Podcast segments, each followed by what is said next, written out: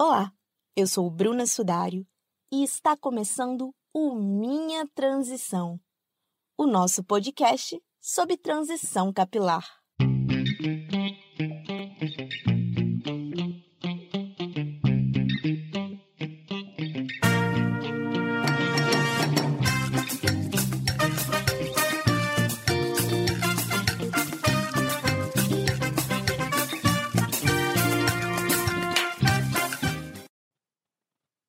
Muitas mulheres, a relação com o cabelo passa por algumas mudanças após a maternidade.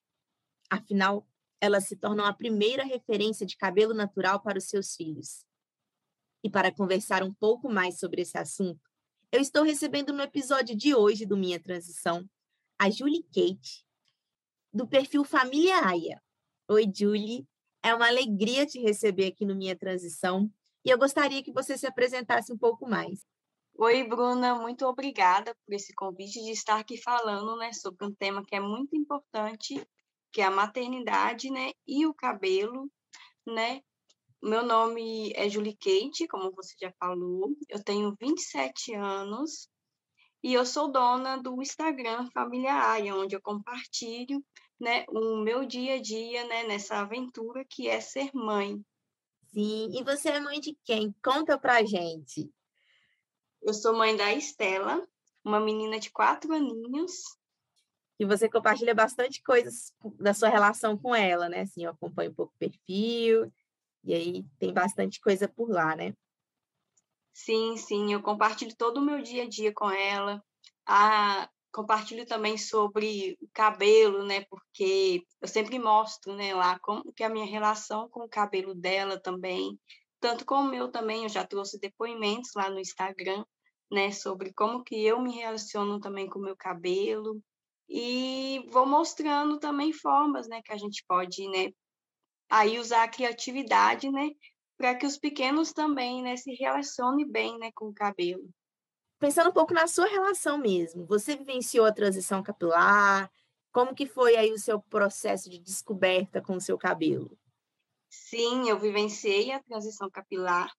Foi aos 17 anos em que eu comecei, né, a transição.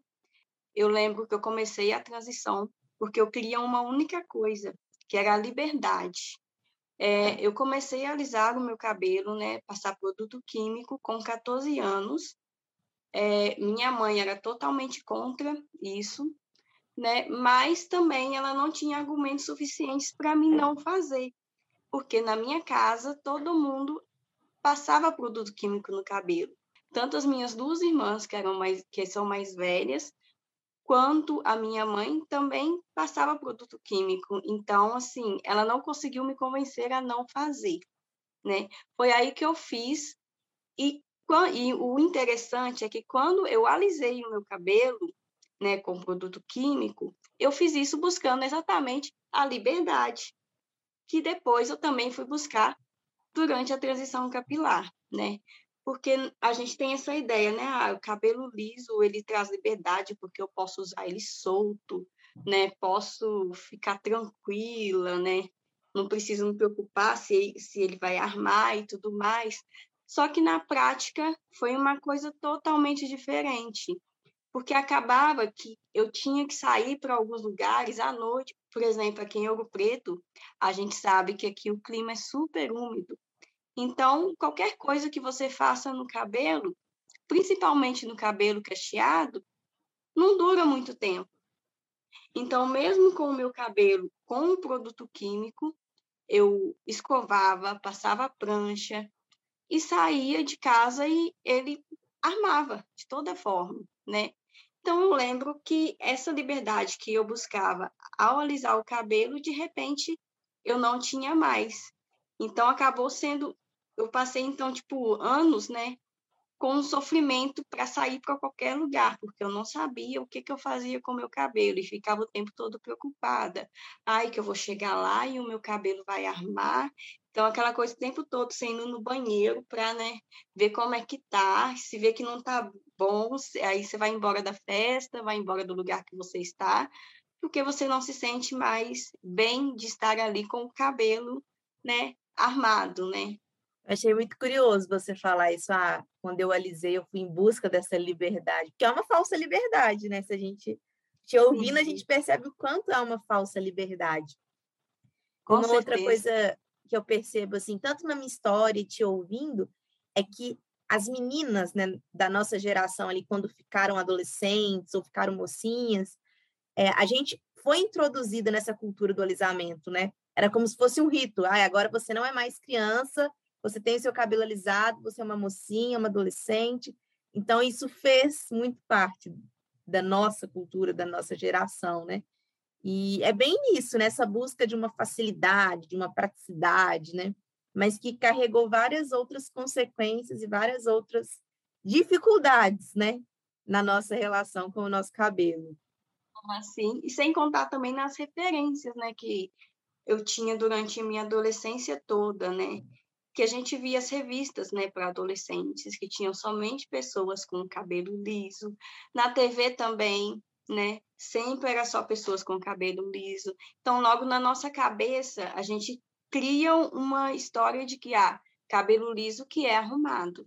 Se eu usar o meu cabelo cacheado, vou estar tá desarrumada. Então, eu preciso alisar o meu cabelo para me sentir arrumada e para me sentir aceita. E você falando de revista, né? Porque a gente não foi tanto adolescente de rede social, era mais as revistas, tinha Capricho, Atrevida, umas revistas que super faziam sucesso e, e era essas meninas, né? As meninas da malhação, dessas coisas, mas todas com esse perfil que a gente não se encaixava. Mas quando é, você ficou grávida, veio o nascimento da sua filha. Como que foi essa mudança da relação com o seu cabelo pós a chegada dela ou não mudou? Como que foi isso para você? Então, quando a Estela chegou, a minha transição capilar já tinha já acabado há um tempo, né? Então eu já tinha feito o grande corte, né, que é o Big Shop, né? Então, assim, a minha relação já era uma, uma relação muito boa, assim, com o meu cabelo. Mas é, eu acredito que o nascimento da Estela potencializou essa relação. Porque eu comecei a pensar, eu gosto do meu cabelo, eu amo o meu cabelo, mas eu também vou ter que é, mostrar para minha filha que o cabelo dela também é um cabelo que ela também pode amar, que ela também pode gostar. Então, acabou que potencializou isso. Tipo, como que eu vou mostrar para ela que o cabelo dela é bonito, né? Então, assim, eu acredito que não que mudou, mas que potencializou essa relação minha com o cabelo. Sim, porque quando você fala de dizer para ela que o cabelo dela é bonito, né? a gente cresceu ouvindo outra coisa do nosso cabelo, né? Ah, que nosso cabelo não era bom, que nosso cabelo não era bonito. Eu ouvi inúmeras vezes, assim, na minha família, quando alguém ganhava neném, bebezinho, ele recém-nascido, o pessoal falando, ah, tomara que puxe o cabelo de fulano, ai, tomara que tenha cabelo bom. Então, assim, a gente cresceu ouvindo isso, né? Então, você acha que trabalhar com a criança sobre a beleza do cabelo, igual você faz com a sua filha, esse trabalho, ele faz a diferença? com toda certeza, faz muito a diferença. E aqui, e, e trabalhar, né, essa beleza do cabelo com a criança não é só elogiar, né? Também é mostrar para ela referências. Aqui, aqui em casa, por exemplo, a gente trabalha mostrando livros, né? A gente mostra desenhos. Tem um canal no YouTube que a Estela ama, né? Que é Lutita, em que a apresentadora desse canal é, um, é uma mulher negra, que tem o cabelo crespo. Então, assim, é muito interessante a gente mostrar também para a criança referências. Olha, você também está aqui. E eu amo, amo demais quando ela assiste um desenho ou quando ela vai ler um livro e ela fala: Olha, mamãe, essa sou eu. Olha, mamãe, essa, ela é parecida comigo. Então, assim, eu chego até a me emocionar às vezes quando ela fala isso, porque é uma coisa que eu não tive, né? Nós não tivemos durante a nossa infância. A gente ficou a nossa infância inteira e adolescência, né, tentando nos encaixar em uma coisa que a gente que não era a gente, né, que não era pra gente, que não era da gente, né? Então, assim, aqui a gente trabalha muito através dessas coisas, né? Aqui também eu deixo, né, que ela penteie o cabelo dela, né? Que ela penteie o meu cabelo. Quando eu estou cuidando do meu cabelo, né? Muitas das vezes ela vem assistir eu penteando o meu cabelo e fica curiosa como é que eu estou fazendo, né? Então, isso tudo, assim, é uma forma de trabalhar sobre a beleza do cabelo e de uma forma divertida também, sem precisar, né, entrar, assim, em detalhes, assim, mais históricos mesmo com uma criança, né? Então, ela vai aprendendo essa relação com o cabelo, a história do cabelo dela, através do lúdico. Que faz muita diferença, né? Porque é a linguagem dela ali, do universo é. dela. E uma outra coisa que eu penso é que, assim, por exemplo, a Estela e outras crianças, quando elas forem adultas, elas podem sim alisar o cabelo se elas quiserem, mas vai ser com uma outra consciência do que quando a gente alisou o nosso, por exemplo, né? Que a gente foi induzido achando que só aquilo era o certo, só aquilo era o bonito. Agora, ela e essas outras crianças, não. Se porventura elas escolherem isso, vai ser uma escolha consciente, sabendo que o cabelo delas natural também é bonito, né? O que é muito diferente do que o que a gente vivenciou. Sim, é. Hoje a gente busca essa liberdade da gente poder fazer o que a gente, o que a gente quer, né? Outro dia eu até comentei no meu Instagram, né, que eu falei de que quando eu alisei meu cabelo, eu estava em busca de liberdade, que hoje eu educo a minha filha para ela, se um dia ela quiser alisar o cabelo, ela alise já sabendo da história do cabelo dela. Então, ela, se um dia ela decidir, ah, eu quero alisar meu cabelo, ela vai alisar tendo a certeza do que ela quer. Não vai ser para se encaixar em algum lugar, vai ser porque ela quer, porque ela quer ter essa experiência. Então, assim, e alisar o cabelo, assim, eu acredito que é um, uma, uma experiência, assim, que a Estela, sim, pode passar, mas que com o tempo ela pode não se identificar também. Ou se identificar e querer alisar o cabelo para sempre. E para mim tudo bem, porque eu vou sentir, ah, o meu trabalho foi feito, ela sabe da história dela. Se ela quer alisar o cabelo para sempre, é porque agora é uma escolha dela é uma experiência que ela quer passar. Então, para mim, assim, vai ser tudo bem também, porque a gente também não pode impor para ninguém como que deve fazer. Ah, porque você é negra, você precisa usar seu cabelo desse jeito, você não pode usar de outra forma, né? Então, assim, eu acho que você impor também para as pessoas não é uma coisa né, legal. E para a gente, assim, já ir caminhando para o final, eu gostaria de saber o que você diria para as mães, né, que estão aí nesse processo de aprender a cuidar do cabelo dos filhos, das filhas. O que você diria para elas? Eu diria sim para que elas tenham paciência. Por que, que eu falo paciência? Porque a gente sabe que a maternidade é uma coisa muito corrida, né? Nós temos a nossa sobrecarga, nós temos os nossos afazeres, nós temos que cuidar do nosso cabelo e cuidar do cabelo das nossas crianças, né? Então, assim, às vezes parece que é muita coisa e a gente busca pelo que é mais fácil, né? Que é o, o que acontece com mães que alisam o cabelo. Eu acredito que elas estão ali buscando um caminho mais fácil, né? Então, assim, é, hoje nós temos muitas ferramentas para tornar é, o fato de cuidar do cabelo da criança mais fácil. Por exemplo, na Estela, eu utilizo muito tranças, porque eu sei que é um penteado que vai durar mais e que vai ali tirar um pouco daquela sobrecarga da maternidade. Uma outra coisa também que eu falaria é para investir em acessórios de cabelo para criança, né? Se a criança gostar, porque aí a gente pode usar a criatividade, né? A criança pode criar o penteado, nós podemos criar o penteado para criança.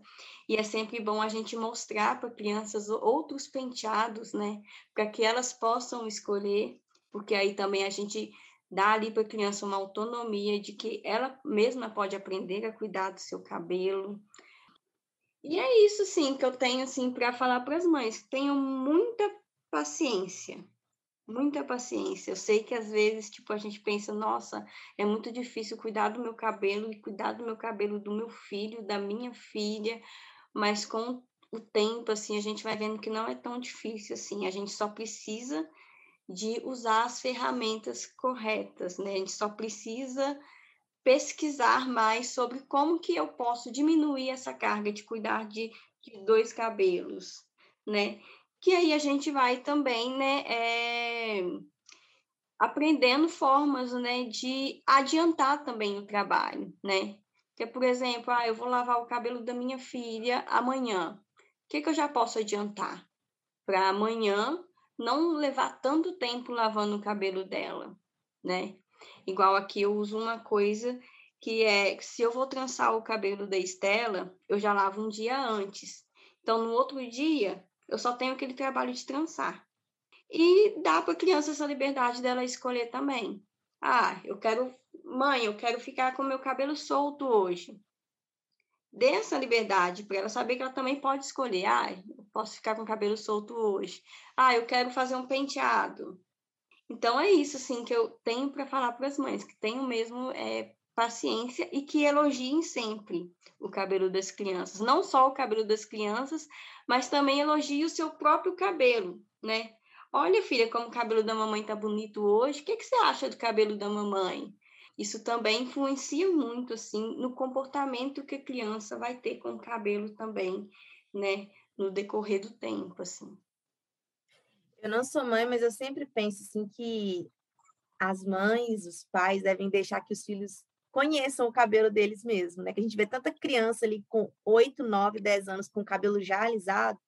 Eu, esses dias mesmo, eu vi um, uma foto que uma mãe postou da filha dela. A criança deve ter nessa média, 8, 9 anos. E a menina com o cabelo esticadinho. Eu fiquei vendo e falei, gente, mas é tão nova, para já estar tá ali com o cabelo cheio de química.